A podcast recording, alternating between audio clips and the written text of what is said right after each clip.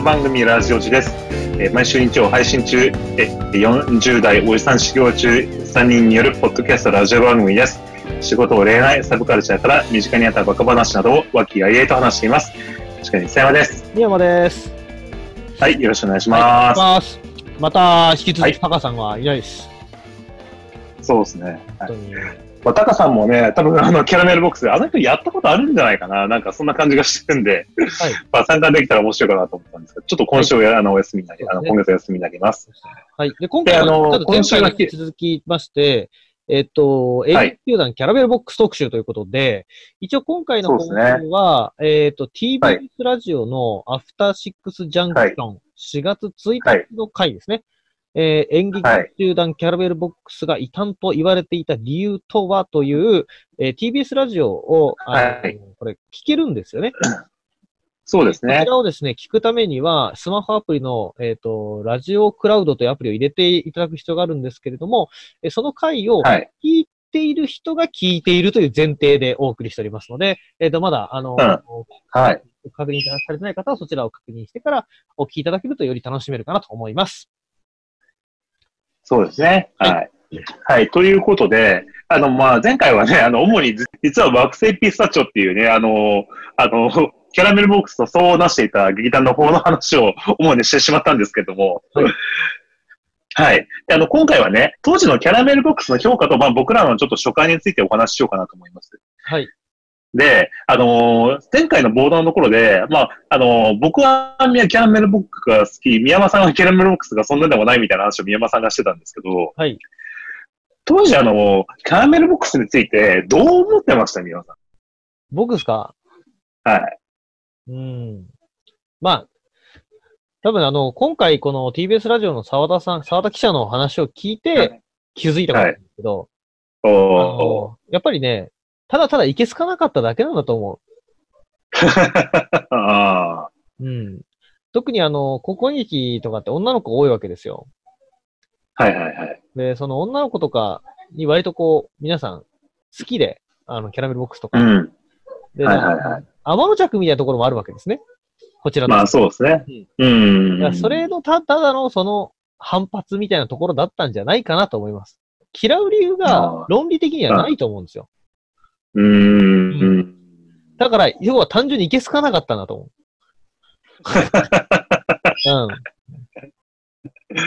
なるほど。うん。うん。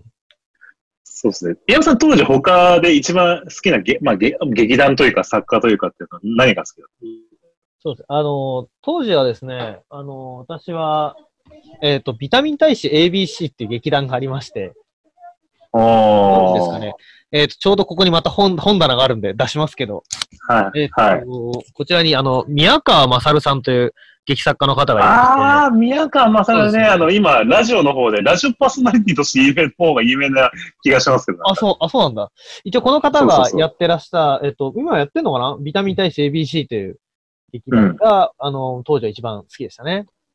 ああ、はいそうね、宮山さん、宮ビタミン大使のね、話をよくしてたね、当時ね。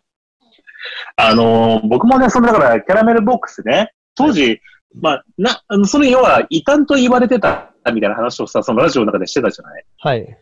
で、まあ、この空気感って一般の人にどのぐらい伝わるのかなっていうのも、まあ、そのラジオの中でも話だけど、はい。まあ、僕らもやってて、なんかその、要は、キャラメルボックスって高校生がよくコピーしてる劇団だな、みたいな、まずイメージが一個あったのと、はい。あと、あの、すごいこの小劇場業界っていう狭い業界の中ながら、はい。なんか、キャラメルボックスだけがめちゃめちゃ当時売れてたんですよね、要は小劇場の中で。うん。あの、多分今だと、あの、新幹線とかの方がもっと売れてると思うんだけど、多分当時だと、多分、どう、あの、メジャーな感じとか、あとその、キャえっ、と、キャ動員とかを比べても、多分キャラメルボックスが多分一番売れてたんじゃないかな、多分ね。うんっ。ていう感じがしてんだけどな。はい。どうなんだろうね。まあ、まあ、そのぐらいのこう、うん。ね。うん。そのぐらいのこう、なんかメジャー感があったよね、なんかね。すごく。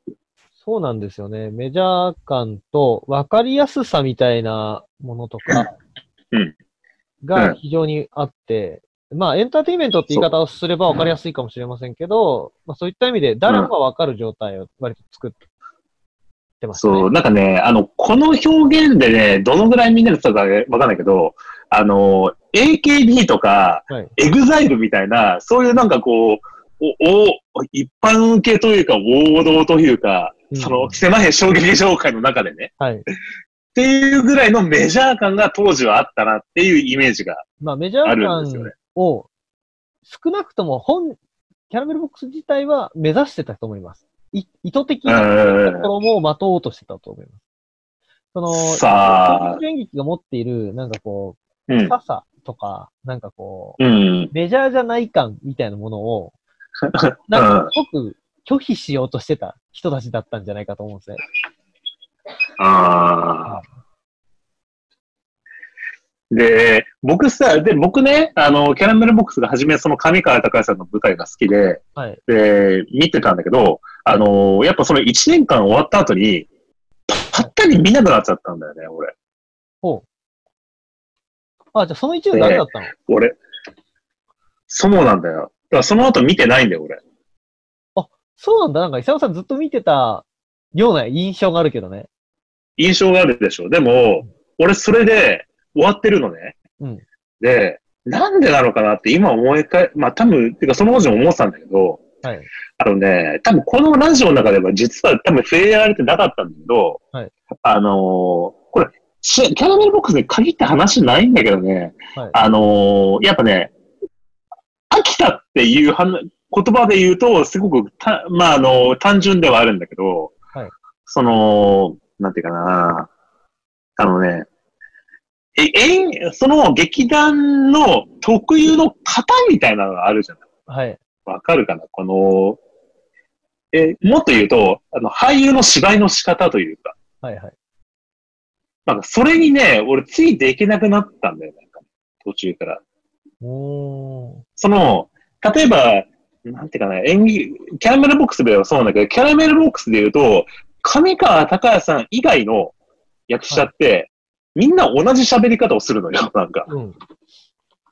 あの、言葉のイントネーションとか、セリフの言い出し方とか、はいはいスピードとか間のテンポとかが、うんまあ、もちろん別の役者が演じてるからそれぞれ違うんだけど、はい。なんかね、あの、みんな同じような感じで喋ってるみたいに見えるんだよ。うん。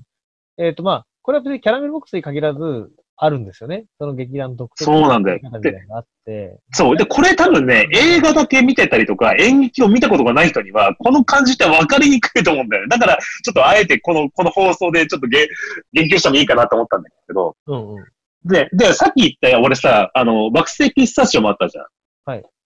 で、惑星ピスタチオもすげえ好きで、初めの、あの、フキンさんとかが、佐々木からの助督さんとかが対談する前の、はいあの、やつとかもう、擦り切れるほど見てたんだけど、白血球ライダーとかね。うんうんあの、僕は見てたんだけど、やっぱあの、さ、倉之助さんが対談されて以降とかの、あの、ピスタチオの芝居とかって、やっぱ他の劇団員がメインに張ってくるんだけど、いやっぱね、キャラメルボックスと同じで、あの、倉之助さんとか、善之助以外の人って、やっぱ、やっぱね、ピスタチオ風の喋り方だったり、ピスタチオ風の演技の仕方があって、うんやっぱそれにね、やっぱね、俺、やっぱピスタチオもどっかがついていけなくて、どっかでやめちゃったんだよ。うんうんで、いや、だから、まあ、これさっき言ったみたいな、その、いや別にキャラメルボックスに限った話じゃないんだけど、やっぱ劇団って、どっかしらその演技の型というか、演出の型が、すごくこう、強まるからこそ、なんかこう、ずっと見てられないところも、やっぱあったりして、まあ、そういうところももあると思うんですよね。そのう、ん。強烈な個性が、その団体や人にもあるし、それがダイレクトに伝わるんで、うんまあ、感じると味の濃いよりみたいなところがあって、すげえそうそうなんだけど、そうそう。食い続けてると、胃もたれしてくるみたいな。そうそうそうそう。いや、まさにそんな感じで、別に、まあ、それは、それは別に音楽とかでももしかしたら同じ話なのかもしれないけど、うん劇団とかの芝居とかってね、やっぱそれが強ければ強いほど、やっぱ、ずっとね、やっぱね、そうだね。っていうのがあって離れたのかなっていうのがちょっとあったんだよね。はいはい。で、それをもうちょっと拡大解釈してるとさ、あの、ほら、キャラメルボックスが当時パージされてたって話があったじゃん、その放送の中で。はいはいで、これ、なんでパージされてたのかっていうのもちょっと思うんだけど、はい当時キャラメルボックスも、あと、ピスタチももしかしたらそうだったのかなって思うんだけど、あの、あの頃からさ、劇団だけじゃなくてさ、いろんなこう、プロデュース行為みたいな感じでさ、あの、その劇団の役者とかが他の劇団とかにこう、客演するようなものだったりとか、はい、あの、ユニットで集まるような劇団が、公演が増えてたじゃん。はい。だけど、キャラメルボックスの劇団の役者ってほとんど外部出演してなかったんじゃないかなっていう感じがするんだよね。うん。なんかね、最近ねこそもしかしたらやってるのかもしれないけど、当時はなんかほとんど劇団以外の公演ってやってなかったんじゃないかなと思ってさ。うん。そうなのかな。ちょっとあんまりこう、そら、キャラメルそんなに注目してないから、分かってない。でも、て、そもそもだけど定期公演が年何本とかって固定で打ってれば、客演しがないっていうのはあるけどね。うん、そもそも。まあね、まあそれはあるかもしれないけど、だから、まあ、上川さんなんかは、だから、まあ、あえて先に出ちゃって、早めに一人で売れてったっていうのがもしかしたらあったのかもしれないけど、はい。でも、その後もそんな少なかった気がして、それはやっぱ、その劇団の特有の芝居とか、芝居の方とかに、ハマってる人ほど、なんかこう、外に出づらいのもあったりとかして、で、逆に、その劇団にいるんだけど、その劇団の、えっと、芝居の方じゃない人の方が早く売れてる気がするんだよね。それは、例えばで言うと、キャラメルボックスだったら上川さんで、で、ピスタジオだったら、佐々木蔵之介さんで、で、第三部隊だ。第三部隊にも多分ね、あの、あるんだよ。第三部隊風の芝居の方が。ありますね。ね。ある、あるようですよね。でも、だけど、勝村さんとかやっぱちょっとさ、やっぱ、大高さんなんかは、大高博夫さんなんかは、ザ第三部隊って感じとか、コスタさんとかはザ第三部隊って感じの喋り方とかしまコスタさんのイメージが強いけどね、第三部隊は。で、あの、なんかこう、あい独特のこう、イントネーションの喋り方とかがあったりするけど、やっぱ、勝村さんとかさ、おあの、影江さんは影江さん、また影江さん独自のって感じがするけど、やっぱちょっと、なんつうの？その劇団の喋り方だったり、スピードだったり、テンポだったりするのとは、やっぱ別の独自の感じで持ってる人の方が、早く売れて、早く、こう、外に出てってるなっていう感じがしててさ。うん。だから、まあもちろんその、なんつうのあの、TBS ラジオの中だと、その、女子供を対象にした幼稚な芝居みたいなことをしているから、その、なんていうか、パージュされたみたいな、ちょっと印象が、なんか語られてたけど、まあ、それだけじゃないところも、もなんかあったのかなって当時やってた感じがすると覚えたりはするしたんだけどね。うん。まあでも、それについてちょっとわ、わかんないけどね。でも、なんて言うんだろう。今の伊佐山さんの説、えー、つまり、一段の色に染まっていない役者の方が売れやすい説があるとするならばよ。うん、逆に言うと、あの、その人はただ実力があるだけで、逆に言うと、劇団に染まっていれば、劇団の中では食いっぱぐれないっていう説もあるよね。ああ、それはね。だから、だから、そういう意味で言うと、キャラメルボックスで言えば、西川さん、西川博之さんっていうね、看板役者の人がいたけど、あの人はもうザ・キャラメルボックスっていう感じの人だったけど、逆に言えばずーっとキャラメルボックスで、なんていうかこうね、うん。一線を張ってたっていう、まあね、ってことも言えるかもしれない。古田新太さんなんか、まあ、まあ、それにあの、なんて言うんだろう。やっぱりこう、いろんな多様性みたいなもの交わるところが面白いっていうのがあると思うんですけど、うん。だから、まあそういった人の方が、あの、いろんなところで交わっていくと、うん、自分の能力がアップデートしやすいんじゃない？だそれでいくと、多分代表例が、例えば、うん、歌舞伎とか宝塚みたいな独特の、うん、もうせ、うん、外の世界と交わらない世界なんだけど、その中だけど、あえて交わってる特殊な人たちっているじゃない？例えばその、猿之助とか、あえて歌舞伎外の人と芝居をする。だからそういった人ってやっぱこうアップデートしやすいんじゃない？うん。そうね。うん。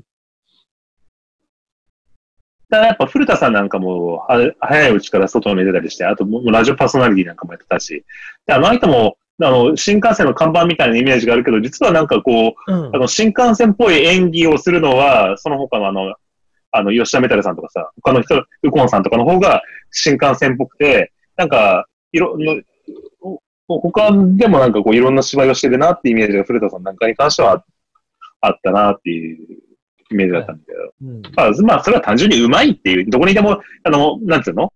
はい。染まれる、できるっていうことなのかもしれないけどね。うん。うん。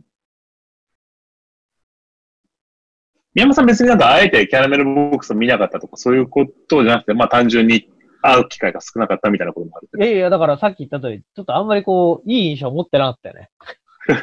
そうか。うん、いや、あとね、やっぱり、ちょっとこう、年代的にこっちも10代ぐらいで尖ってる時に、キャラメルのやつってね、わ、うん、かりやすすぎるんだよ。あの、ギャグとかが。うん、そうだね。そんなに。あと割と演出方法でも、個別、個別で言うと、やっぱ好みじゃないみたいなのもあったりするから、うんうん。あの、全員ツッコミっていうのがあってさ、キャラメルボックス 誰かが、誰かボケると、ノリツッコミした後に全員で、おいって言うんだけど、ああいうのってのは分かりやすいんだよ。分かりやすいんだけど、反面だからすると、そんなに分かりやすくされると困るなっていう。そうね。かっこいい吉本新劇みたいなね。吉本新劇状態なんだよね。うん。そういうのが割と、それは、うん。あの、やっぱり、でも、論理的に何かあれはダメだっていうことではない、ないんで、なんとなく、なんとなく好きになった。そういうのはね、一つずつが。うん。うん、そうだね。あるんだけどね。うん。そうそうそう。うん。そうだね。